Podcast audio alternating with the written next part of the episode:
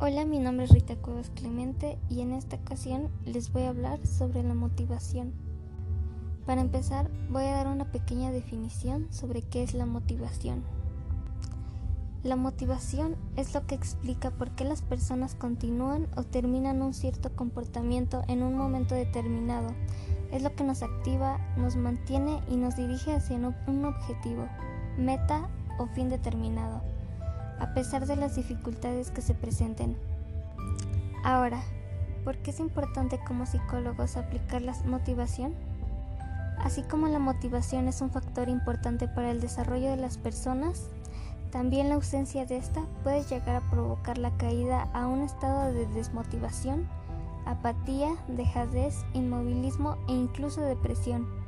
La pérdida de interés de las necesidades básicas como son la higiene o el comer.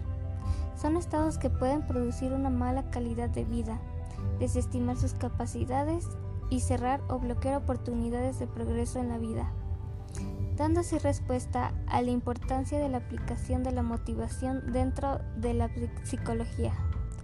Nosotros como personas y futuros psicólogos debemos saber cómo aplicar la motivación tanto a otras personas como a nosotros mismos, sabiendo identificar nuestras pasiones, necesidades, intereses, gustos, etc. Para evitar que la persona caiga en esto y ayudar a guiar y encontrar el verdadero potencial que tienen todas las personas. Ahora seguimos contestando a la pregunta de por qué es importante considerar los factores y los tipos de motivación que generan comportamientos en las personas.